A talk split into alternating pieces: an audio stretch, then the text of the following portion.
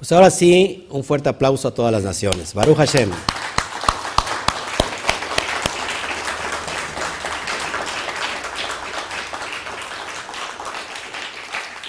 Uh, esos aplausitos que parece que está con el, digo, Gamboín. No, den un fuerte aplauso al Eterno y a todas las naciones.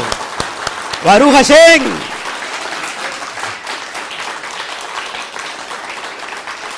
Como si estuviera contento, ¿no? Bueno, estamos hoy en un tema enigmático, caminando sobre las aguas. Vamos a ver esta porción, esta parte. Estamos en el capítulo 6 del libro de Juan, el libro de los secretos, en hebreo el libro de Johanan. Y así que eh, he estado con los alumnos aquí en la comunidad física, por eso salí un poco tarde, porque estamos explicando temas que, que son a veces difíciles de entender y hemos tenido una actividad o hemos tomado estas actividades de antes de salir, como vamos a estar mediodía o estamos mediodía nada más, pues estamos nosotros tratando de ministrar conceptos que, son difíciles de entender. Así que gracias por estar con nosotros y bueno, eh, les saluda el pastor Oscar Jiménez Glés de esta comunidad la Mundial a todas las naciones, así que abrazamos a Estados Unidos, a todo México, Centroamérica, Suramérica, Iberoamérica, todo lo que es Europa y hasta Israel, hasta donde nos estén viendo. Un fuerte a la cuenta de tres, uno. Shabbat Shalom.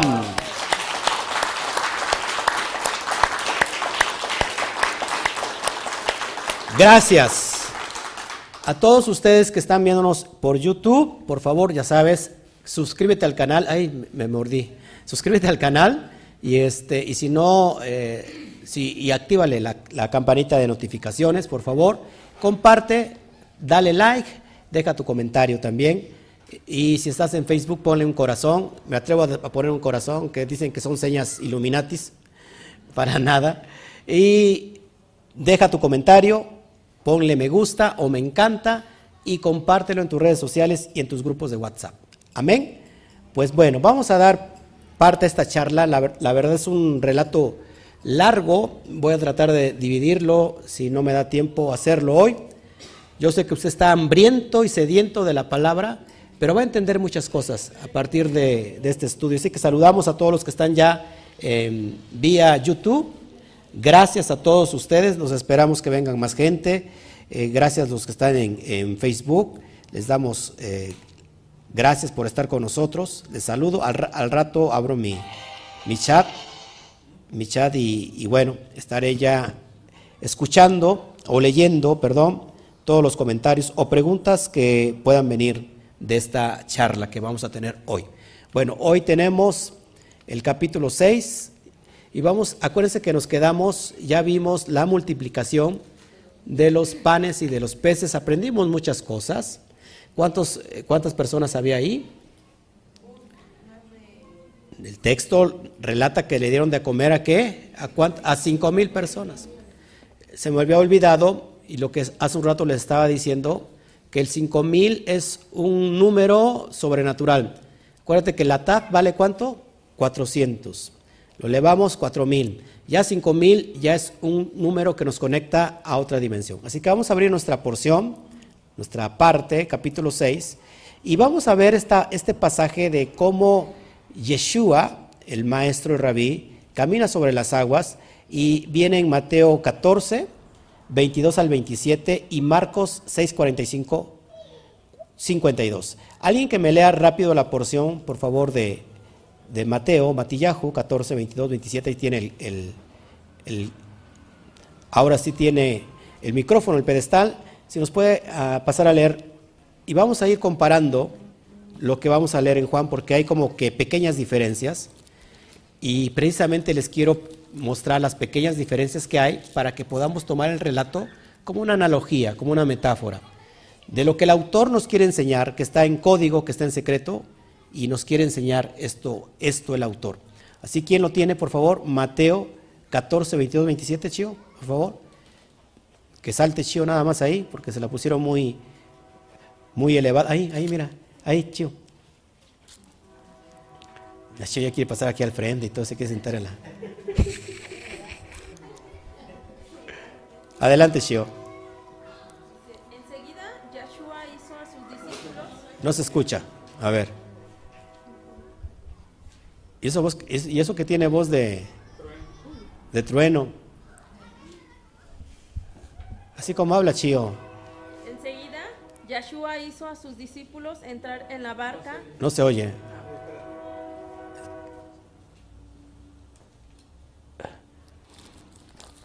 A ver. No es que no es el micro, es, es, es.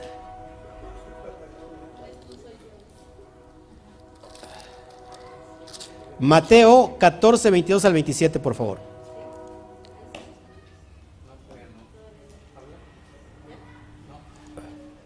Ok. ¿No? Ahí Ya. está. Mateo 14. Ok. Sí, adelante, Chio. Enseguida Yeshua hizo a sus discípulos entrar en la barca e ir delante de él a la otra ribera, entre tanto que él despedía a la multitud. Despedida la multitud, subió al monte a orar aparte, y cuando llegó la noche estaba allí solo. Y ya la barca estaba en medio del mar, azotada por las olas, porque el viento era contrario. Mas a la cuarta vigilia de la noche, Yeshua vino a ellos andando sobre el mar. Y los discípulos, viéndole andar sobre el mar, se turbaron, diciendo, un fantasma, y dieron voces de miedo. Ok, perfecto. Dice que vieron un fantasma cuando vieron a Yeshua caminar sobre el mar, se espantaron. Ok, ese es el relato de Mateo. ¿Quién tiene, quién puede leer Marcos?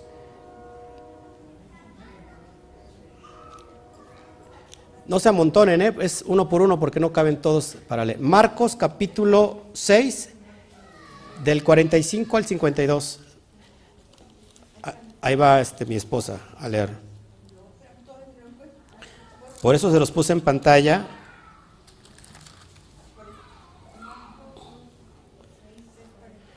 Lo puedo leer yo, pero por supuesto quiero, a ver, quiero, eh, va la hermana. Quiero este, darle el lugar para que participen. Ok.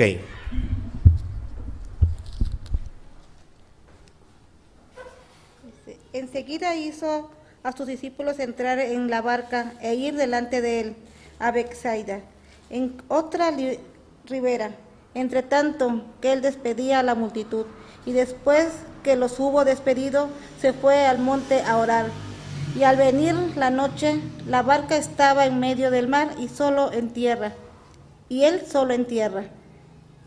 Y viéndoles remar con gran fatiga, porque el viento les era contrario, cerca de la cuarta vigilia de la noche, vino a ellos andando sobre el mar y quería adelantárseles. Viniéndole ellos, and- viéndole ellos andar sobre el mar, pensaron que era un fantasma y gritaron, 50. porque todos le veían y se turbaron. Pero enseguida habló con ellos y les dijo, tened ánimo, soy yo, no temáis. 50 y- hasta el 52, hermana. Y subió a ellos en la barca y se calmó el viento, y ellos se asombraron en gran manera y se maravillaron, porque aún no habían entendido lo que los lo que los panes, porque por cuanto estaban endurecidos sus corazones. Quédese con el versículo 52 porque te lo vamos a traer a, colación. Gracias, hermana. Dice, porque aún no habían entendido lo de los panes por cuanto estaban endurecidos su corazón. Quiero que se quede con eso porque le aseguro que muchos de ustedes y los que están del otro lado tampoco entendieron cuando hablamos de los panes y de los peces. Así que la parte creativa que hay que hacer es que el corazón deje de estar endurecido. La forma de no entrar luz, amados hermanos, es tener un corazón faraónico. El corazón faraónico es un corazón endurecido que, que hace que la vasija esté cerrada. Cuando la vasija está cerrada, por ende no puede entrar luz. No sé si me explico, para mostrárselo muy fácil. Así que cuando nosotros realmente estamos delante de Hashem con un corazón contrito y humillado, es, es- es un corazón de carne, por lo cual es una vasija que está abierta y puede recibir el entendimiento, el dad, que hace un rato les expliqué. Eh, acuérdense, Jodma y Binah uniéndose para crear el dad, el, conocimiento. De oídas te habías eh, conocido, pero ahora mis ojos te ven. es ese acercamiento y, aún los discípulos no entendían. Esto es increíble, ¿no? Porque el maestro les dijo, todavía no entiende porque tienen un corazón endurecido. ¿No vieron lo de los panes? No les expliqué lo de los panes, aquí me estoy escuchando todavía. Bueno, pues interesante, vamos a meternos al tema y leímos estas dos partes que hablan de lo mismo pero con pequeñas diferencias, ¿no? Eh, me llama la atención que aquí dice que la cuarta vigilia.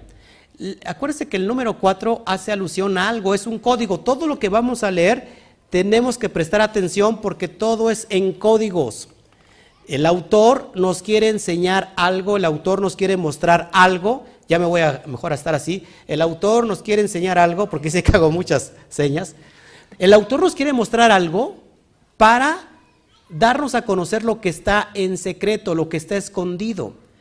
Para eso tenemos que tener un corazón de carne y no endurecido, un corazón que pueda abrirse para entender este conocimiento elevado. Ojo aquí, cuarta vigilia, número cuatro, ¿qué es el número cuatro? La Dalet, y la Dalet es una puerta. Es decir, que vamos a entrar a una manifestación mayor. Es como el entrar a un espacio, una, a una manifestación elevada, ir de un lugar a otro. Por eso es importante que si nosotros vamos a sentarnos a los pies del maestro, tenemos que ir, estar conscientes que vamos a ir a otra dimensión. Estamos por cruzar una puerta y que no nos podemos quedar en un nivel donde estamos para recibir un nivel que es mayor. Tenemos que abrirnos, ok. Bueno, vamos al tema. Así que gracias a todos por los que están con nosotros. Dice, pero cuando llegó la tarde, llegó la tarde, sus discípulos descendieron al mar, descendieron al mar. ¿Ya se da cuenta cómo está, eh, hay aquí una conexión con la dureza del corazón? Descendieron al mar. Una cosa es elevarse y otra cosa es descender. El mar amados, ¿qué contiene? Agua. El agua hace alusión a... Así que se puede dar por entendido que los discípulos volvieron del Sod al nivel Peshat, a lo literal. ¿Estás viendo? Por eso no van a entender la manifestación que va a traer el maestro Yeshua. Verso 17. Y habiendo entrado en un barco, iban más allá del mar hacia Cafarnaum. Acá dice Capernaum. Recuerden que estamos en el texto Codex Sinaiticus. No estamos en el texto Reina Valera, sino el Codex Sinaiticus. Dice, pero las tinieblas los alcanzaron. ¿Eh? Las tinieblas los alcanzaron. ¿Está usted escuchando? Las tinieblas los alcanzaron. Es decir, que dejaron de ver bien, dejaron de mirar con los ojos espirituales. Las tinieblas los alcanzaron. Es decir, empezaron a ver oscuro. Y Yeshua aún no había venido a ellos. Verso 18. También se levantó el mar porque soplaba un gran viento. O sea que había una oposición. ¿sí? El corazón endurecido siempre es una oposición para que pueda recibir el alma más profunda. Verso 19. Por tanto, habiendo remado unos 25 o 30 estadios, que es una medida hebrea, vieron a Yeshua que andaba sobre el mar y se acercó al barco y tuvieron mello, tuvieron miedo. Aquí tenemos un código, 25 y 30. Hablando de las emanaciones del bendito sea, como hace un rato les expliqué en el pizarrón, en la pizarra, ¿quién puede dar al clavo de estos 25 y estos 30? A ver si alguien se puede, puede entender esto.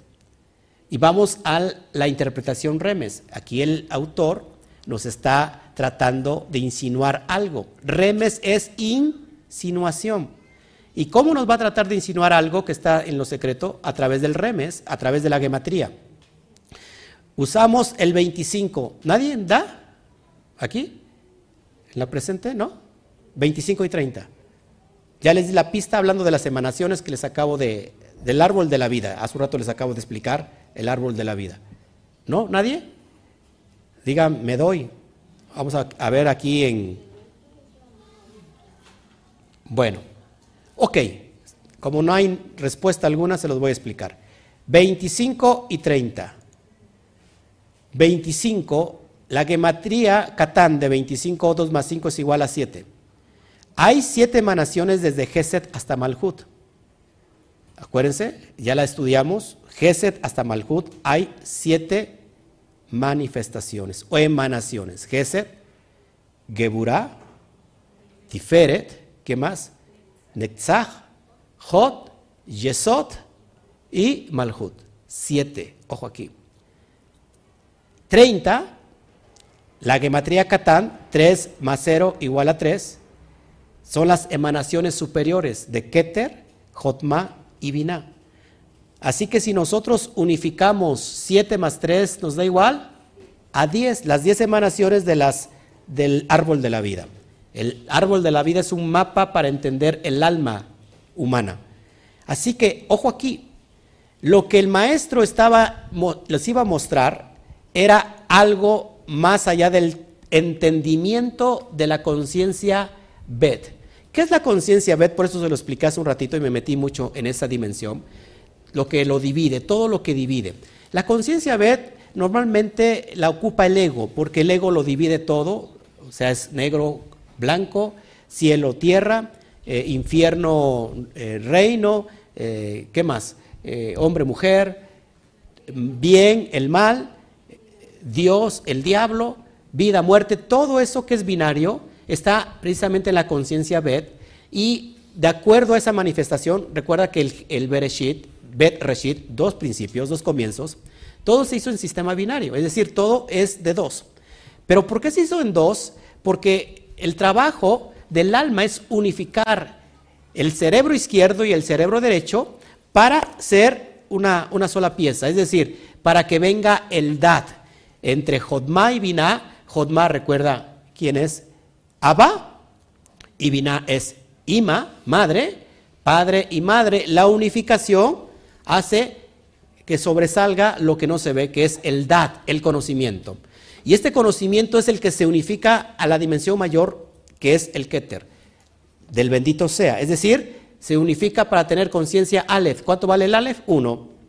Y Tener conciencia Aleph es tener conciencia del Mashiach, conciencia del Hijo, ya lo expliqué.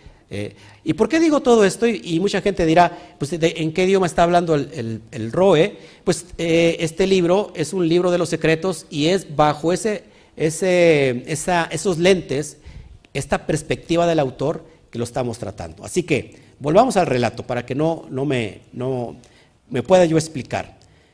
Ok, dicen, dice el relato que unos 25 y 30 estadios. Ya le estaba abriendo el conocimiento, la dimensión de, de lo espiritual. ¿Todos aquí? Y lo vieron que, que andaba sobre el mar y se acercó al barco y tuvieron miedo. ¿Qué será andar sobre el mar, amados hermanos? Primero dice que sus discípulos descendieron, es decir, al nivel del mar. ¿Sabes que estar al nivel del mar es estar en la esfera más baja? Por ejemplo, el DF, que está no sé cuántos kilómetros sobre el nivel del mar, mucha gente se va a, Ciudad de México y se marea, porque está muy alto, ¿no? Va a Perú igual, ¿no? También son, son zonas muy altas. Así que estar a nivel del mar es descender, pero en lo espiritual es estar en el nivel más bajo. Así que, ¿qué será estar sobre el mar? caminando sobre el mar. Es decir, Yeshua estaba abriéndoles el conocimiento dat, estaba por explicar cosas tan profundas que la alusión o la metáfora de andar sobre el mar es enseñarles cosas profundísimas, cosas secretas, abrir el secreto, abrir el sot para que sus discípulos puedan entender. Así que voy a seguir con el rato y voy a explicar este concepto. 20. Dice el versículo 20, pero él les dijo, soy yo, no temáis. Soy yo, no temáis. Los relatos que vimos dice que vieron un fantasma y, se, tuvieron miedo. Acuérdate que nosotros no estamos, no estamos acostumbrados a mirar el, mundo físico, el mundo espiritual, perdón. Nuestros ojos espirituales se han cerrado para tener contacto con, la dimensión espiritual. Y claro que cuando eh, se abren estas manifestaciones poderosas, podemos comprender el espíritu porque podemos ver lo espiritual. Pero mucha gente no está acostumbrada y se espanta. Y dice el relato que vieron fantasmas, ¿no? vimos un fantasma y se espantó. Y él les dijo, soy yo. Dice el texto de Marcos, ánimo, soy yo. No temáis. Verso 21. Entonces lo recibieron de buena gana en el barco e inmediatamente el barco llegó a la tierra donde se dirigía. Tierra Malhut. Ahorita vamos a entender todos estos conceptos que son maravillosos, bueno, maravillosos para mí.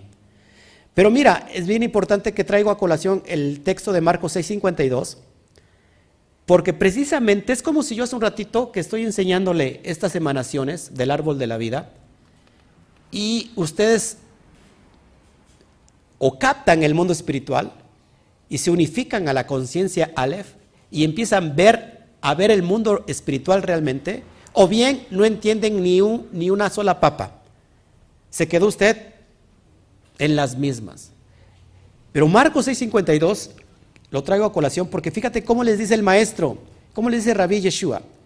Les dice a sus discípulos, porque no habían aprendido por medio de los panes, pues su corazón estaba endurecido. No habían aprendido nada de la, enseñanza que le di de los panes, de la multiplicación de los panes. Quizás vieron el milagro, se sorprendieron, se maravillaron, pero no entendieron nada de la importancia de, la, de cómo aplicar esa enseñanza para la vida espiritual. Ojo aquí. ¿Por qué digo todo esto? Porque lo que vamos a ver a continuación no es otra cosa sino la manifestación de Yeshua como el pan, el pan que bajó del cielo. Yo soy el pan que bajó del cielo y que coma a mí, ya nunca va a tener hambre, cómanme a mí, este es el pan, el pan de Moisés no es el verdadero, yo soy el maná que bajó del cielo. Y, y, mucha gente que está con él, es más, un grupo de judíos, de, de estos fariseos, de esos perushín, le va a decir, pues no es este el hijo de Joseph, el carpintero, del que conocemos. No, no es, ¿cómo dice que vino del cielo? No estaban entendiendo ni siquiera los perushín la enseñanza tan profunda del rabí. Estaban lejos de la enseñanza, años luz de entender la enseñanza profunda del maestro. Lo que Mashiach estaba refiriéndose como el pan que era el pan es una alusión, es una metáfora, eh, es un sentido figurado que él su propia enseñanza era lo que tenían que comer. Ese era el pan que necesita la vida espiritual y más adelante lo voy a explicar, porque después dice, mis palabras son vida y son, son espíritu. ¿Qué son las palabras de, de Yeshua, el Mesías? que enseñaba? La Torah. ¿Cuál es el pan que bajó del cielo? La propia Torah. Pero es para que puedan entender todos estos conceptos y los lleva, los lleva a la profundidad para que si acaso pueden lucidar de lo que el maestro está hablando. Así que es bien importante que vayamos entendiendo esto. Bueno, voy a explicar un poquito sobre la cuestión del agua, porque aquí encontramos mucha, mucha relevancia. En el texto, ojo aquí, agua, acuérdense que no solamente tiene que ver con la Torah, ¿cuántos saben que el agua es la Torah? Porque el agua, ¿qué hace la Torah en nosotros? Nos limpia, nos purifica el, libro de Ezequiel, capítulo 36, si no mal recuerdo, dice que Él nos va a lavar con la agua, con su agua. Todo conecta agua con el mundo espiritual. Agua tiene que ver con la Torah, con la misma palabra, pero por ejemplo, Malhut está relacionado con el agua. ¿Qué es el Malhut? La dimensión más baja. La dimensión que conocemos como la tierra, lo que hace un rato les expliqué. La dimensión material como estamos ahora. Este es, comprendido también como el agua. ¿Qué es el Malhut? Es el agua. ¿Y qué es el agua? ¿O qué es el Malhut? Es el mar donde desembocan las demás emanaciones. Todas las energías superiores es como, como vienen como ríos y llegan a Malhut. Ese es el mar donde desemboca todas las emanaciones. Recuerda que de Yesod a Malhut hay un paso. Yesod es, es lo masculino y Malhut es lo femenino. Es decir, que Yesop tiene la semilla. Yesop, ¿se acuerdan de la clase que di en Zoom hace ocho días?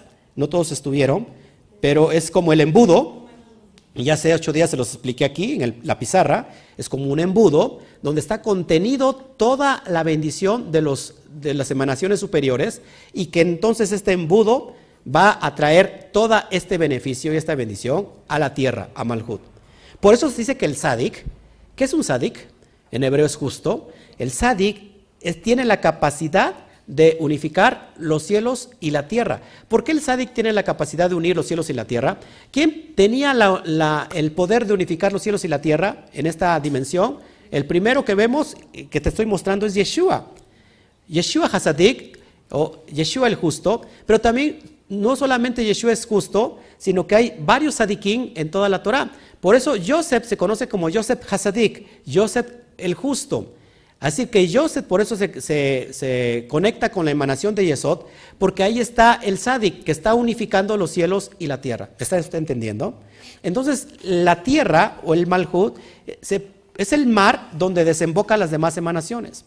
Agua tiene que ver también con renacimiento. por eso se hace la, inmersión, porque cada vez que nos sumergimos renacemos nuevamente. Agua tiene que ver con renacimiento pero también el agua es el que conecta, eh, es un pasaje que nos conecta a otra realidad. Es decir, que el agua también es como una, es una forma de puerta. ¿Por qué? Porque acuérdate que agua, ¿cuál es la letra hebrea para agua? No, para agua, la letra men. ¿Cuánto vale la letra men? 40. Es decir, que 40 nos conecta con el 4 y nos nos conecta con 400. 4 de Dalet, Dalet es la puerta, y es el pasaje a otra realidad. Es decir, que cuando vemos agua y estamos viendo el relato del maestro caminar sobre las aguas, está, nos está diciendo el autor que es aquel sadi que está trayendo estas bendiciones superiores a la tierra. Eh, a, sus discípulos les iba a dar todos estos secretos, pero también es como la iniciación de, que el alma tiene para entrar a estos niveles profundos de, de la otra realidad.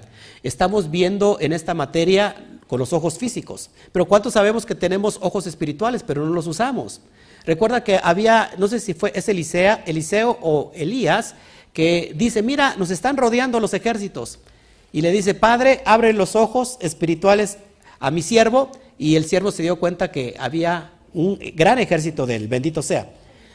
¿Sí? Fue Eliseo, ¿verdad? Ahora, todos nosotros tenemos la capacidad para mirar a otra dimensión, pero estamos siempre pensando en esa conciencia Bet que todo lo va a dividir y nada va a unificar. Tenemos que estar pensando en la conciencia Aleph. ¿Ok?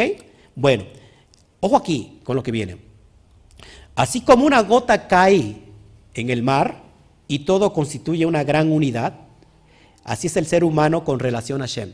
Así como una gota cae en el mar y todo constituye una gran unidad, así es el ser humano con relación al bendito sea. Lo que les expliqué en la pizarra.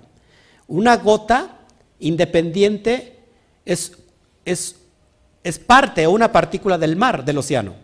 Pero cuando esa gota, que la llamamos como una gota que es independiente, pero es la esencia del, del océano, cuando la regresamos al océano, ¿qué pasa? ¿Dónde está la gota? Se perdió. ¿Se perdió en dónde? En el océano. Y esa gota se volvió el océano. Es decir, que cuando alguien vuelve a su raíz, cuando alguien vuelve a su origen, en realidad, amados hermanos, es así es la relación que, tiene que tener el alma con Hashem. El agua nos conecta con esa realidad. ¿Estamos aquí? Cuando nuestra voluntad, que es como una gota de agua, se funde en el océano de la voluntad divina, Keter, entonces allí está el Mashiach. Ahí se da el Mashiach. El regreso, por eso que estamos en Keter, amados hermanos, y mucha gente está sufriendo. Mucha gente está llorando, mucha gente está diciendo, estamos sufriendo, nos va a llevar el Omicron y va a venir todas las letras eh, griegas, ¿no? Hasta que llegue la, última, la, la, la omega y la qué? El alfa y la omega, hasta que llegue la omega. No, no, hermanos, hermanos, estamos en este, en este tiempo y en esta materia y debemos de alegrarnos porque aquí se va a manifestar el Hijo. Por eso Mashiach cuando está sobre las aguas, está diciendo prácticamente, amados, cuando está sobre las aguas, está diciendo, aquí está el Mashiach. Es decir, esa es la conciencia que nos va a conectar con el bendito sea. El agua nos lleva a la conexión, es decir, como gotas de agua, como gotas de ese mar, nuestra conciencia Mashiach nos unifica al Keter, al Ein Sof, al bendito sea. ¿Dónde inicia todo esto? En la voluntad del hombre. ¿Dónde inicia? En la voluntad del hombre. La voluntad está, está comparada con Jotma, esta voluntad, donde está la sabiduría. Hay esa, esa voluntad que se puede conectar con la voluntad divina del bendito sea, en el Ein Sof. Y esa, esa voluntad nos lleva de nuevo de regreso a la casa del Padre. Ahí, ahí está el Mashiach. Por eso la imagen que vemos del Mashiach o de Yeshua caminando sobre las aguas es la imagen del regreso del Hijo a la casa del Padre. ¿Me está usted entendiendo? Repito, cuando nuestra voluntad, que es como una gota de agua, se funde en el océano de la voluntad divina, entonces allí está el Mashiach. No es otra cosa que esta presentación o esta representación de esta analogía o esta metáfora de Yeshua caminando sobre el mar, es el regreso del Hijo pródigo a la casa del Padre. Es decir, la gota vuelve al océano. La gota vuelve al origen. ¿Estamos aquí? Yo pensé que se iba usted a alegrar. Todos nosotros somos partículas del bendito sea. Limitadas, pero partículas somos. Sí, una gota es limitada. Pero somos partículas del bendito sea. ¿Cuántos saben eso? Muchos no saben que somos, las, somos eh, partículas del eterno. Esa, partícula regresa de donde, de donde llegó a su origen, a su génesis. Eso es impresionante. Así que nosotros en Malhut ocupamos nuestro lugar. Todo tiene que ver con agua. Presta atención. Abraham, el primero en cambiar el politeísmo y monoteísmo, es aquel que vino del otro lado del río. Agua. Jacob, ¿qué hizo Jacob? Luchó con un ángel en un vado, en un río. Tiene que ver con agua. Se fue arrojado a un pozo. ¿El pozo que contiene? Agua. Moshe y Aarón, ¿qué pasó? Y todo Israel pasaron el cruce del mar de juncos. El mar rojo se abrió, el mar de juncos se abrió y pasaron. ¿Qué tiene que ver? Agua. Es decir, que el agua nos conecta, es la puerta, es la dimensión que nos va a regresar a nuestro origen. Es importantísimo. Diga conmigo, el agua, dígalo, el agua es aquello que nos conecta con el Ein Sof. ¿Te das cuenta? Entonces lo que el maestro realmente estaba diciéndoles, les voy a enseñar el código de cómo unificar su alma con el bendito sea. Pero ¿qué pasaba? Su corazón estaba endurecido. El corazón endurecido es el corazón faraónico, se lo repito. Faraón está acá y no deja ir a Israel a la tierra prometida. Israel está en esta zona inferior más baja, ¿sí? dominada por el Yetzer Hará, y entonces quiere salir, ¿y qué hace el corazón? No. ¿Cómo vas a perder lo que te dejó de herencia nuestra abuelita? La creencia. ¿Cómo le vas a dar la espalda a nuestra creencia, a nuestra fe? No, mijito. El faraón dice eso. ¿Y qué va a decir eh, tus tías? ¿Y qué va a decir tu familia? ¿Se van a voltear contra ti? ¿Te van a llamar hereje? No, no, no, te, quedas aquí. Ese es el corazón endurecido.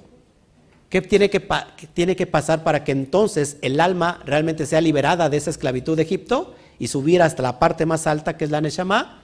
Pues que Faraón tiene que quebrantarse. Es decir, el corazón se tiene que quebrantar. Es ahí donde se convierte un corazón de, de piedra a un corazón de carne. Por eso usted, usted está aquí hoy. Porque le pedía permiso a Faraón y Faraón decía, no, ¿cómo vas a ir? Pero ¿qué pasó? Tu Faraón se quebrantó. Y entonces tu alma ha sido elevada a la parte más alta. ¿Está entendido hasta ahora? Bueno, sigo. Seguimos adelante, espero terminarlo de una vez. Una pregunta hasta aquí, a mí me interesa mucho si hay preguntas hasta aquí. Eh, Mashiach está preparando a sus discípulos, así como yo lo estoy preparando a ustedes, para lo que viene. Porque si no, no vayan a poderle entender.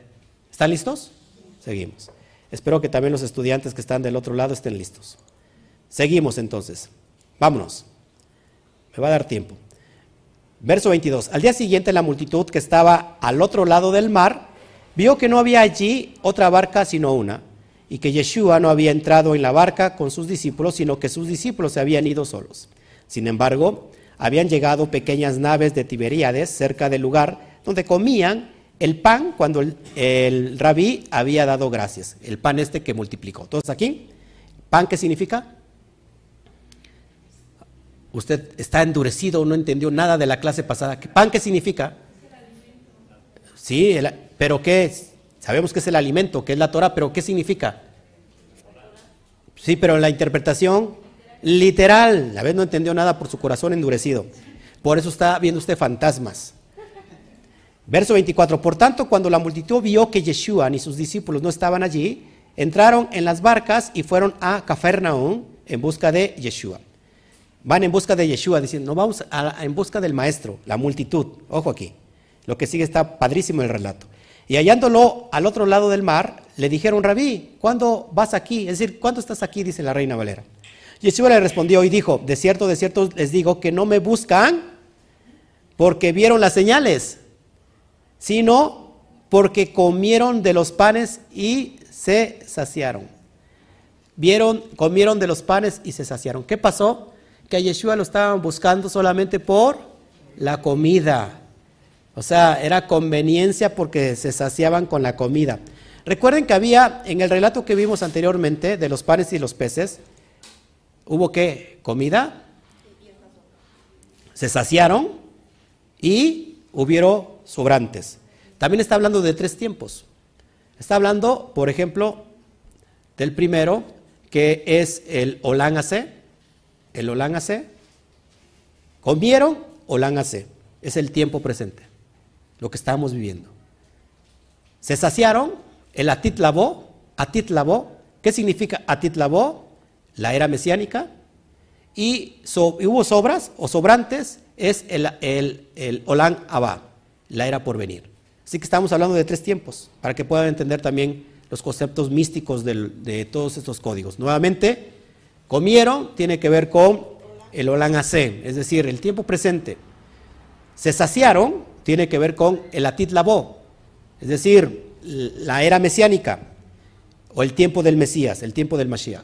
Y sobraron, hubo sobrantes, tiene que ver con el Olán Abba, la era por venir, la era que está por venir. Vuelvo al relato para que podamos entender. Dice, ustedes me siguen, de cierto, de cierto les digo que me buscan porque vieron las señales, no porque vieron las señales, o no me buscan porque vieron las señales, sino porque comieron de los panes y se saciaron. Trabajad, ojo, trabajad no por el alimento que perece, sino por el alimento que permanece para vida eterna, que el Hijo del Hombre os da. De él ha dado testimonio Hashem el Padre, que el Hijo del Hombre. Trabajad por el alimento. ¿Se acuerdan de la enseñanza que les di hace ocho días del pan de la vergüenza? El propio Yeshua dice, trabaje usted por el alimento que no perece, por el alimento espiritual. Y se nos enseñó, bueno, ya lo expliqué hace ocho días, que nosotros estamos recibiendo por el mérito de alguien. Yo recibo por el mérito de Yeshua y ya no tengo que hacer absolutamente nada. No, trabaje usted cabezón. Prácticamente Yeshua le está diciendo, trabaje cabezón. Trabaje no por el alimento, fíjese, que perece, sino por el alimento que permanece para vida eterna. ¿Cuál es el alimento que permanece para vida eterna, amados hermanos? La Torah, y ahorita lo vamos a demostrar. Porque dice que el Hijo del Hombre, el Hijo del Hombre les da. No está diciendo el, el ser divino, el, el Hijo llamado Dios. No, el Hijo del Hombre, el Adán, el, el, ¿cómo es? El Ben Adam, el Hijo del Hombre, os da. De él ha dado testimonio Hashem el Padre. De él ha dado testimonio. De él ha hablado el Padre. De él ha hablado del Mashiach. Verso 28. Entonces le dijeron, ¿qué debemos hacer para realizar las obras de Hashem? ¿Qué debemos hacer para realizar las obras de Hashem? ¿Alguien está interesado en realizar las obras del bendito sea? Miren lo que dice el maestro. Yeshua respondió y les dijo, esta es la obra de Hashem, que creáis en el que le ha enviado. Que crean que yo soy el Mesías. Que crean que yo estoy el que les está otorgando el alimento verdadero, el que les está dando la interpretación correcta de la Torah. Verso 30. Entonces le dijeron, ¿qué pues haces tú como señal para que te veamos y te creamos? ¿Qué trabajas? ¿Qué pues haces tú como señal? ¿Se dan cuenta de todo lo que había manifestado la multiplicación de los panes y de los peces, que es una metáfora para entender este, este conocimiento profundo de la Torah del nivel Sot. Le dicen, ¿qué señal tienes tú para que, que te creamos? Es decir, ¿en qué estás trabajando? Es impresionante. Dice, nuestros padres comieron el maná en el desierto. Como está escrito, pan del, cielo les dio a comer. Aquí tenemos un juego de palabras que es interesante entenderlo, porque si no, no vamos a poder avanzar. De repente se me está cayendo el pelo. Sé que me voy a poner un peluquín. Nuestros padres comieron el maná en el desierto. Como está escrito, pan del cielo les dio a comer. ¿Qué les dio a comer? Que está hablando del relato de Éxodo, del, del maná que caía del cielo, ahorita lo vamos a entender, que también es una metáfora. Entonces Yeshua le dijo, de cierto, de cierto os digo que Moshe no os ha dado el pan del cielo, no os ha dado el pan del cielo, pero mi Padre les da el pan del cielo, el verdadero. Cuando leemos este texto, prácticamente en lo literal estamos pensando que Yeshua está en contra del propio Moisés, que está hablando mal de Moisés porque Moisés le está diciendo no les dio el pan verdadero. Yo sí le estoy dando el pan verdadero. Este es un juego de palabras. Para entenderlo, amados hermanos, tenemos que abrir el conocimiento. Ojo aquí, la palabra emuná se escribe con Aleph, no lo traigo en pantalla, Aleph, Men, Baf, Nun, Hei. Y eso es fe, es fe, emuná, fe. Pero si yo transmuto las letras, me da la palabra manu, manu. Y Manú es el maná, lo que conocemos nosotros como el maná. Ahora, aquí hay un juego de palabras entre maná y emuná. emuná significa fe y manú o maná significa alimento. En realidad, ¿qué significa? ¿Qué es eso? ¿Qué es eso? Ojo aquí. Entonces, este juego de palabras nos da a entender que hay un alimento espiritual. En pocas palabras, este alimento espiritual lo obtiene la persona cuando obedece, cuando tiene muná, cuando tiene fe, entonces siempre va a tener su alimento. Por eso Yeshua le está diciendo, ojo aquí, Moisés les dio el maná, no les dio el maná verdadero, yo le estoy dando el, el maná verdadero, es un juego de palabras. ¿Qué está diciendo? ¿Ya lo vio? Está diciendo que los que comieron el maná no tuvieron obediencia. Por eso no tuvieron el alimento espiritual. ¿Te das cuenta? El juego de palabras maná y manú es la misma, el mismo concepto. Solamente por obediencia se puede obtener el alimento espiritual. Si no hay obediencia, no hay fe. Y si no hay fe, no se puede obtener el alimento espiritual. Por eso dice, mi Padre les da el pan del cielo, el verdadero. Así que para accesar al pan verdadero, se tiene que tener que emuná, fe. ¿Estamos entendiendo hasta aquí? Dice, porque el pan que es de Hashem, es aquel que descendió del cielo y da vida al mundo. El pan que descendió del cielo, dice, y da vida, no, perdón, porque el pan que es de Hashem es aquel que descendió del cielo y da vida al mundo. ¿Qué es lo que descendió del cielo? ¿Qué pan descendió del cielo? Si nosotros vemos el contexto del Tanaj, Dice el texto que no tan solo de pan vivirá el hombre, sino de toda palabra que sale de la boca de Hashem. Entonces el pan es la palabra de Hashem. Es la palabra, lo que da la expresión. Ese pan es el verdadero y es el que descendió del cielo, del Keter a Malhut. ¿Todos hasta aquí? Le dijeron, Rabí, danos siempre este pan. Este pan que tiene Yeshua no es otra cosa sino la propia enseñanza de la Torah. Por eso ahorita se va a decir, yo soy el pan, cómanme a mí. Y después va a decir, mis palabras son vida y son espíritu, haciendo alusión a lo que enseña que es la Torah. Le dijeron entonces, Señor, danos siempre este pan. Yeshua les dijo, yo soy el pan de vida. El que a mí viene no tendrá hambre. Y el, el que en mí cree no tendrá sed jamás. ¿Qué es la palabra creer? Obedecer, tener confianza. El que tiene confianza en lo que enseño, el que obedece lo que estoy enseñando, pues ni, no tendrá hambre ni tendrá sed jamás. Sigo, porque es impresionante lo que sigue. Pero les dije que han visto y no creen. Es decir, le estoy enseñando, le estoy abriendo los códigos y estoy dando estas señales proféticas milagrosas y no obedecen, no creen. Verso 37, todo lo que el Padre me da, vendrá a mí. Y aquel y al que a mí viene, no le echo fuera. Todo lo que el Padre me da. A el Hijo hablando de la cosmogonía, del dad. Todo lo que, lo que es del Padre lo tiene el Hijo. ¿Te acuerdas que le dijo en la metáfora, eh, en la parábola del Hijo pródigo? Hay un hijo que se enojó con, con el otro hijo. El hijo, que es Judá, que representa la casa de Judá, le dijo, este que se fue que se malgastó todo, le haces una gran fiesta y a mí nunca me has hecho nada. ¿Y qué le dice el padre? Según la metáfora le dice, la parábola, tú siempre has estado conmigo, todo lo que yo tengo es tuyo. Estamos hablando de esa conciencia, Bet, que no se da cuenta que es hijo y que puede accesar a todo, a todo lo que el Padre tiene en su reino. Es decir, amados hermanos, es importante que conozcamos esto. Yeshua como hijo está, está diciendo, lo que ha descendido del cielo, perdón, todo lo que el Padre me da, vendrá a mí. ¿Cuándo viene todo al Hijo, lo, que es del Padre? ¿Cuándo viene todo al Hijo, lo que es del Padre? Cuando obedece, cuando tiene emuná. Pero antes de la emuná tiene que haber un proceso. Nadie puede venir a obedecer si no hay un proceso antes. Es otro código igual. ¿Qué dijo el hijo pródigo? Y volviendo en sí, cambió su forma de pensar, su conciencia, tengo que regresar. Es decir, si no hay teshuva, si no hay arrepentimiento, si no hay regreso, no puede haber emuná.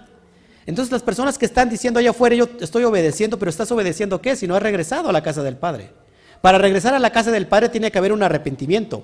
Es decir, tienes que regresar. Y entonces, amados hermanos, viene la obediencia, viene la, la emuná y por esa causa, entonces el Hijo tiene todo lo que es del Padre. Por eso dice Yeshua como hijo ya, entendiéndose que él estaba llevando el atributo del Mashiach. Si no has entendido esto, ve el capítulo 1 eh, de este libro llamado El Logos Descodificado para que entiendas toda esta, esta importancia. Y si no has entendido el código hijo, mira también en este libro, que ya lo di, el código de lo que es ser un hijo. Nuevamente lo leo, todo lo que el Padre me da vendrá a mí, porque Él estaba aportando ya toda la palabra. ¿Por qué? ¿Por qué portaba la palabra? Porque la estaba obedeciendo.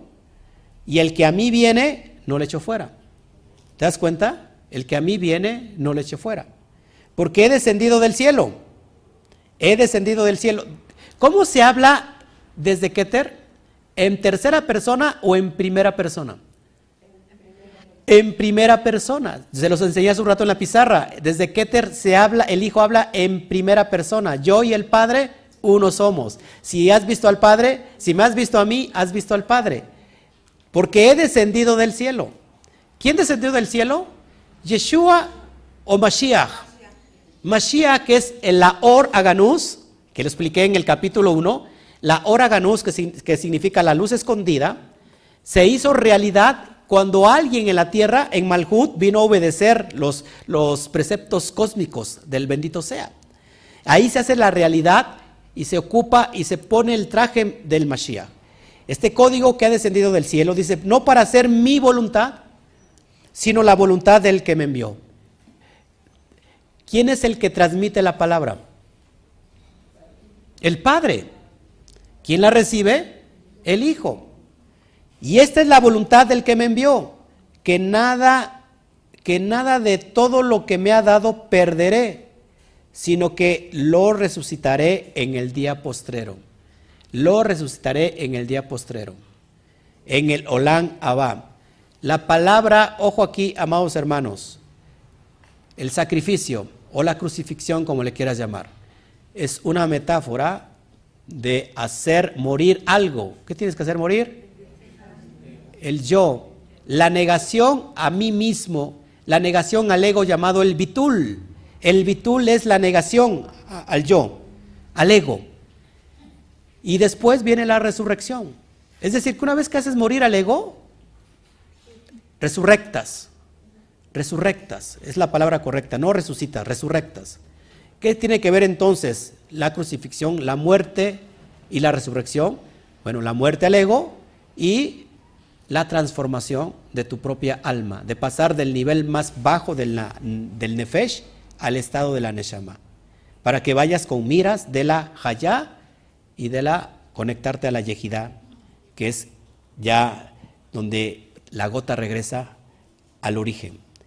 ¿Sí? ¿Estás aquí conmigo? El día postrero, seguimos. Porque esta es la voluntad de mi Padre, nuevamente, que todo lo que, que todo el que ve al Hijo y cree en Él, tenga la vida eterna.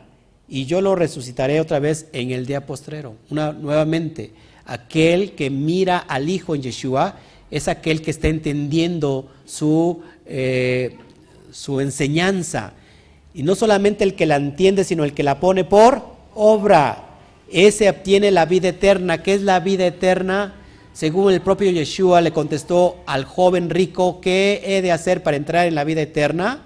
Le dijo Yeshua, guarda los mandamientos. Así que entrar en la vida eterna es guardar los mandamientos. ¿Por qué? Porque nos, nos conocemos o reconocemos que somos hijos. Y, y se da el dad, ese conocimiento espiritual profundo de saber, de conocernos que somos hijos. Sigo. Los judíos, los yehudí, por tantos murmuraban.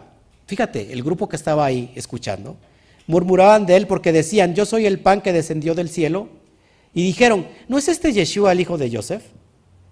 Cuyo padre y madre nosotros conocemos. ¿Cómo dice ahora que este hombre ha bajado del cielo? ¿Estaban entendiendo en conciencia Bet o en conciencia Aleph? En conciencia Bet. Estaban entendiendo de forma que literal lo que Yeshua está hablando, está hablando de una metáfora para darle sentido y ellos lo entendieron de forma literal. ¿Se miran el nivel que tenían estos fariseos? ¿No es este Yeshua el hijo de Joseph? Ellos mismos reconocen que Yeshua viene de la descendencia de Joseph. Ojo aquí. ¿No es este el hijo de Joseph? ¿No es el que conocemos? ¿Cómo dice que ha bajado del cielo? ¿Cómo estaría la, cabeza de, de Yeshua en ese momento? ¿Cómo estaría diciendo, híjole, no entienden nada? No han entendido absolutamente nada. Nicodemo, ¿se acuerdan? Nicodemos, cuando lo fue a ver, lo vimos en el relato de Juan, iba en la noche y le dijo, hay que volver a nacer. ¿Cómo tengo que meterme al vientre de mi madre siendo ya grande? ¿Cómo va a ser eso? ¿Y qué le dijo Yeshua? No has entendido absolutamente nada. Y, y Nicodemos era un maestro de la Torah. Porque, amados, muchas, muchas veces caemos en la religiosidad y aunque se estudia Torah, repito, como la enseñanza de ayer, aquella persona que está estudiando Torah sin el nivel Sot se queda Peret. Del Pardes le quitas el, la Samek, que es el Sot, y se, del Pardes se queda Peret, y Peret significa mula. Y la mula es aquella que no tiene descendencia, que no tiene hijos, no tiene frutos. Entonces, desde la conciencia, Bet queremos estar estudiando la Torah, pero solamente nos quedamos con el Peshat. Y todo lo, queremos literalizar, lo tomamos de forma literal y decimos, no, es que así está escrito y así debe de respetarse. Entonces Yeshua les dice, híjole, no han entendido absolutamente nada. ¿Voy o me regreso? A veces me pasa lo mismo. Así que no es la culpa del maestro. ¿eh? Tenían un, este, maestro súper elevado o sea que no es la culpa siempre del maestro. Espero estar, este, que me estén entendiendo. Sigo adelante. Verso 43. Yeshua respondió y les dijo, no murmuréis entre vosotros. Nadie puede venir a mí si no le, trae el Padre que me envió. Uh, más. Nadie puede venir a mí si no le trae el Padre que me envió. Y yo lo resucitaré en el día postrero. ¿Se recuerdan lo que acabo de enseñarles? Yeshua caminando sobre las aguas, ¿qué es?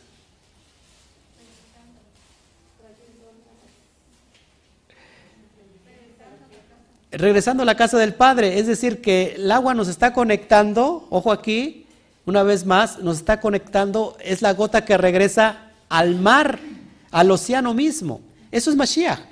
Mashiach es el concepto divino, Mashiach es lo que todos tenemos dentro de nosotros, que es la conciencia Mashiach, donde está Tiferet, donde nos está conectando para llevarnos a la dimensión más elevada. Por eso es bien importante que lo vayamos entendiendo. Nadie puede venir a mí si no lo trae el Padre. Es decir, nadie puede venir a la conciencia Mashiach si el Padre no lo está llamando. Dice, y yo lo resucitaré en el día postrero. La conciencia Mashiach ayuda a la conciencia mental a que se despierte, que se despierte de su letargo. Solamente la conciencia Mashiach ayuda al alma que está peleándose en el nivel más bajo que es Nefesh y la trae hasta la conciencia más alta. Por eso hace un rato les decía que el subconsciente está consciente de la inconsciencia de la conciencia. Y muchos dirán, ¿en qué idioma está hablando? Nuevamente, el subconsciente está consciente de la inconsciencia de la conciencia. Porque la conciencia está dormida. El subconsciente está despierto. Por eso dicen los sabios que cuando estudias Torah, el subconsciente se, alimenta. Tú como conciencia que, que está cauterizada, tú lees y dices, no entiendo nada. Lo que puedo entender solamente es de forma literal. Pero se está llenando tu ser interior. Está, está Tiferet, donde está el Mashiach, se está, se está llenando. Y eso hace que va a despertar esta conciencia que está dormida. ¿Cuándo la va a despertar? Cuando venga entonces este regreso. Por eso el, el código que estoy presentando aquí es que el propósito del alma es regresar al Padre. Pero para eso tiene que entender esta manifestación. Por eso Malhut, por eso la tierra, se nos, algunos lo estamos sufriendo, pero en realidad la, tierra o el Malhut es la parte más hermosa de todas las emanaciones porque aquí es donde se manifiesta el Keter. Aquí es donde se manifiesta el Eterno. Y ahora es de arriba para abajo, o sea, primero fue de arriba para abajo, desde Keter hasta Malhut, pero ahora estamos subiendo la escalera, el Zulán. Y qué maravilloso es porque tenemos esa oportunidad de subir por nuestros propios méritos. Cada uno tiene que tener su mérito de obediencia. Mashiach obedeció, Yeshua obedeció en la postura del Mashiach, por supuesto, y por eso regresó a la casa del Padre, regresó al Ganedén. Y ese es el ejemplo que tenemos que seguir. Así que nadie puede venir a mí si el Padre no la trae, porque eh, el Padre que me envió, y yo lo resucitaré, resucitaré en el día postrero. Perdón. Sigo, verso 45. Está escrito en los profetas. Y todos los serán, y todos serán enseñados por Hashem todo el que ha oído al Padre, nuevamente escúchelo por favor, escúchelo. Está escrito en los profetas, y todos serán enseñados por Hashem. Todo el que ha oído del Padre y ha aprendido, viene a mí, viene a la conciencia Mashiach. Vamos a leer el texto de Isaías 54:13, por favor, acompáñame. Yo sé que estoy hablando con personas que están entendiendo. Y si no entiende, yo tengo eh, la responsabilidad de enseñarle. Si quiere usted una enseñanza particular, se la puedo dar, siempre y cuando tenga yo tiempo. Si puede usted venir hasta aquí, sería mejor, porque aquí aprende con todos.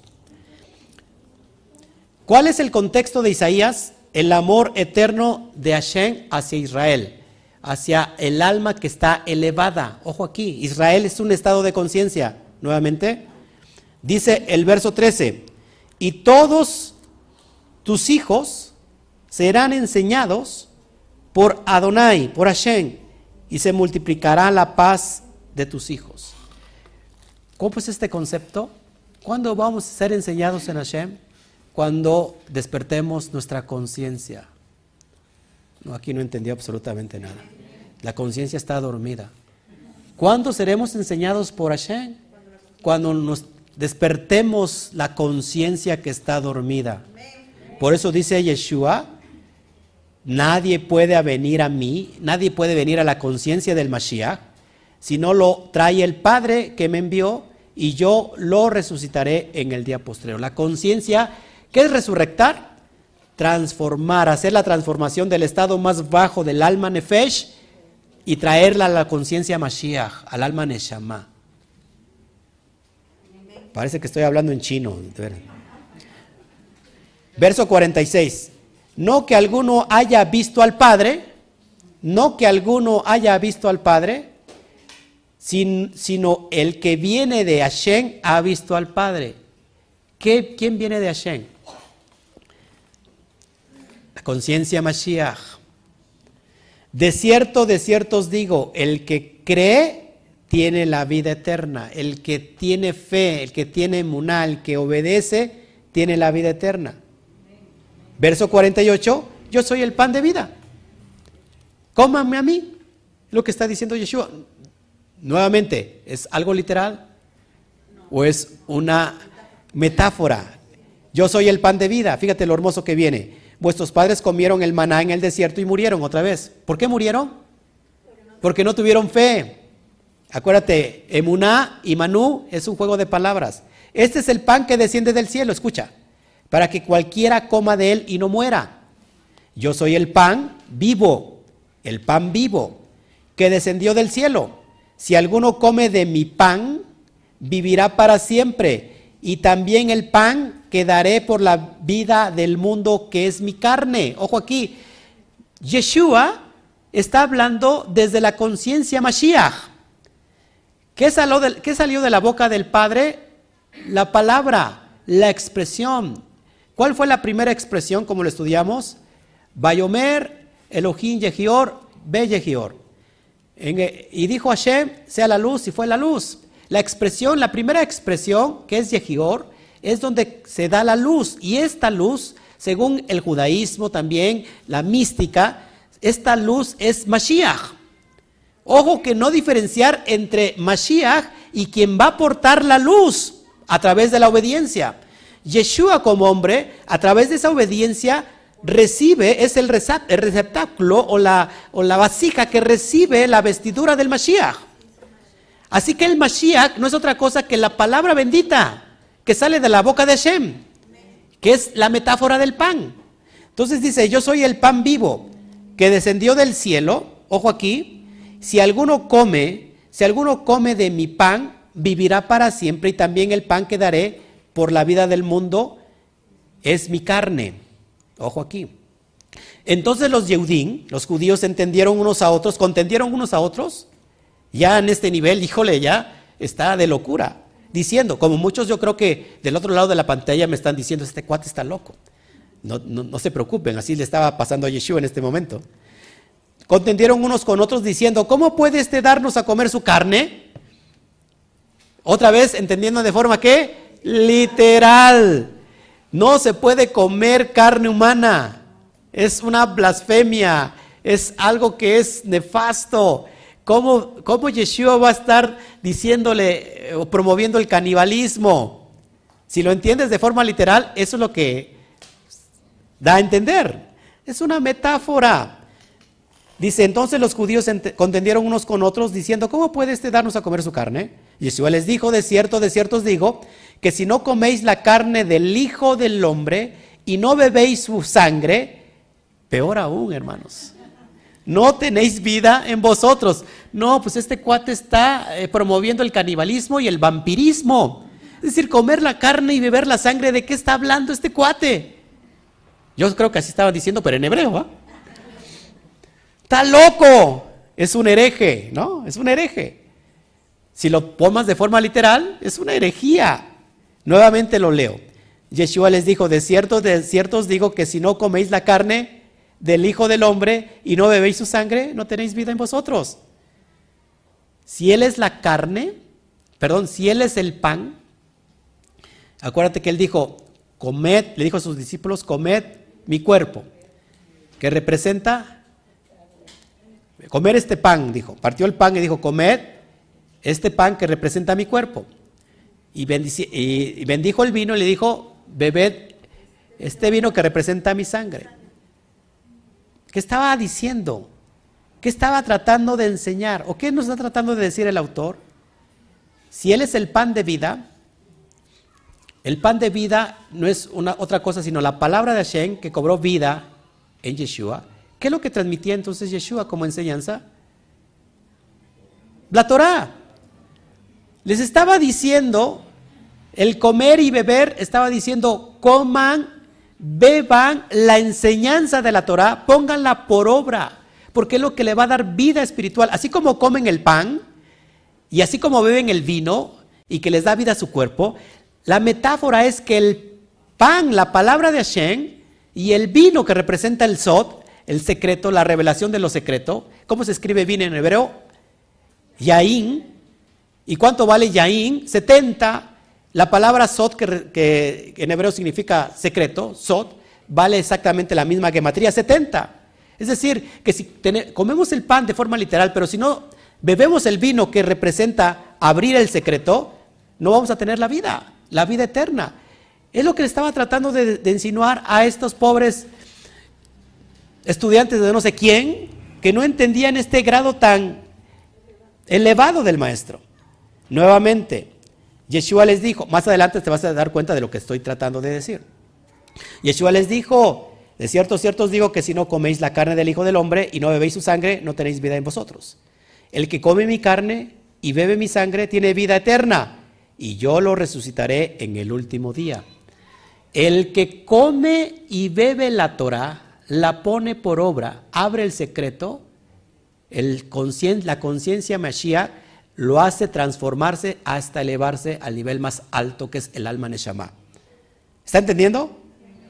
Bueno, verso 55, porque mi carne es verdadera comida y mi sangre es verdadera bebida. El que come mi carne y bebe mi sangre en mí permanece y yo en él. Pues más para tirarle ahí a la herida, ¿no?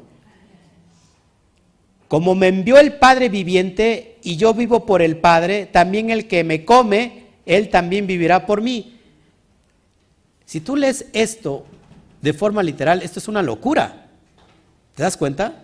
¿Cuántos eh, estudiaron esto y, trataron de comprender esto? Les aseguro que lo, pasaron de largo porque nunca entendió. Si lo leen literalmente, Yeshua está promoviendo el canibalismo. Es increíble. Pero mira lo que sigue. Eh, mira lo que, lo, que sigue, lo que ya les va a dar qué significa todo esto. Este es el pan que descendió del cielo. No como los padres que comieron y murieron. El que come de este pan vivirá para siempre. Otra vez, otra vez más, eh, juego de palabras, emuná y manú.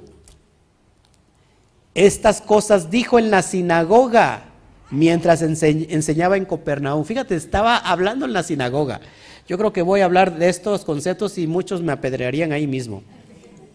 Verso 60. Por tanto, muchos de sus discípulos, ojo aquí, al oírlo dijeron, dura es esta palabra, ¿quién puede oírla? Está hablando locuras ya este hombre.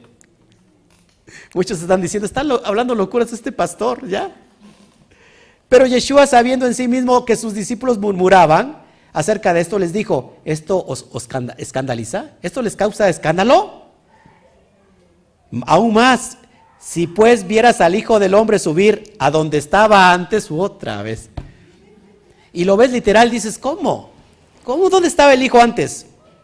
Está hablando de este conciencia, de esta conciencia. De hecho, la definición de el Olan Katmon o el Adán Katmon, ya se los dije, es la esencia que sale del infinito, del bendito sea, que tiene forma humana. Esta es la conciencia de hijo. El hijo sale del Padre. Y eso es lo que está refiriendo Yeshua, que este hijo, esta conciencia Mashiach va a llevar nuevamente al alma a su origen, donde estaba antes. ¿Dónde está sentado el hijo? A la diestra del Padre. ¿Qué es la diestra? El Ges es la bondad. Verso 63, ya voy a terminar. El espíritu es lo que da vida, lo que da la vida. La carne para nada aprovecha. Ya me hice bolas. Dice que coma yo esta carne, que ese es el... La carne nada aprovecha. Ojo aquí, ¿cuál es, la cuál es el ninshal del mashal? Va a dar el ninshal. Va a dar la cosa en sí. Las palabras, las, no sé por qué estoy hablando como como, los cubanos, ¿no? Las palabras. Las palabras que yo os he hablado son espíritu y son vida. Ahí está el, el. ¿Qué es el ninshal? Me quiero morir. La cosa en sí. Cada vez que hay un mashal, tiene que haber un ninshal en español. Cada vez que hay una parábola, tiene que haber el propósito, la interpretación de la parábola. Yeshua ya les dice, bueno, no entienden absolutamente nada, el pan que, que bajó del cielo, lo que digo que me coman a mí, que yo soy el pan verdadero, no es otra cosa que las palabras que yo os he hablado. ¿Qué son las palabras que habla, que son espíritu y que son vida? La propia Torah. Por favor, dale un aplauso a Shen.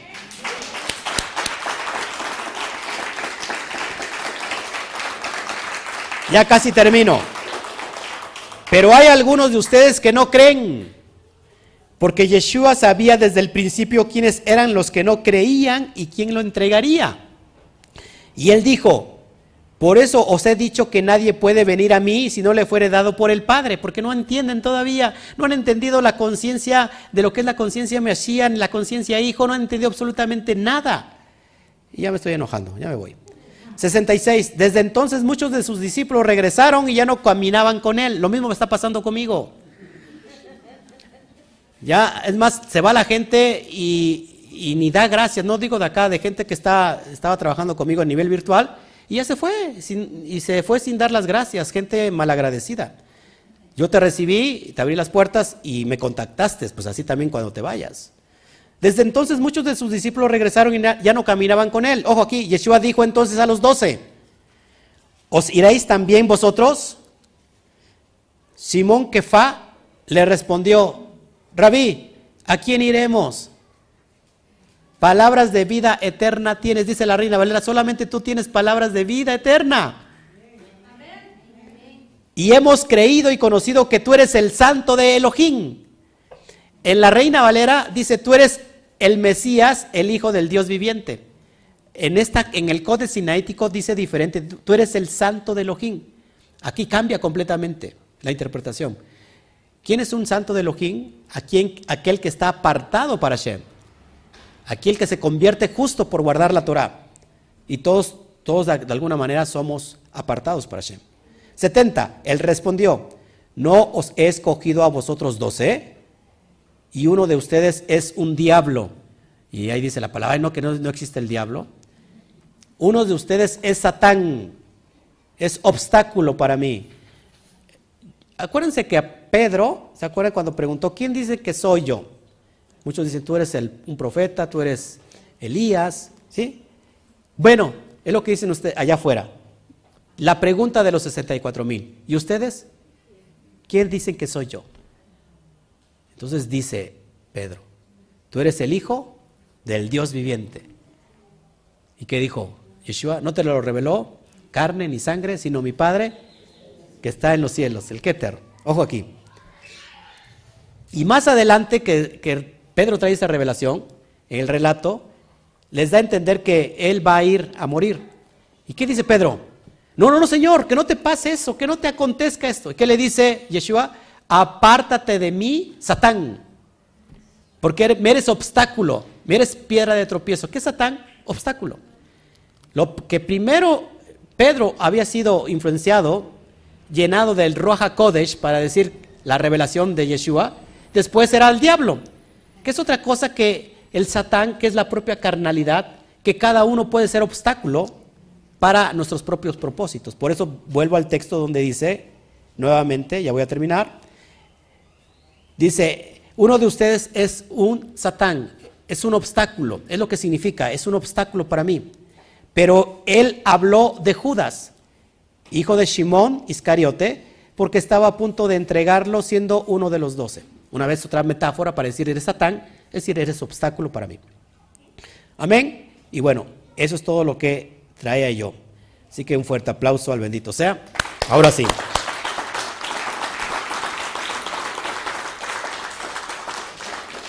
Preguntas ya para irnos.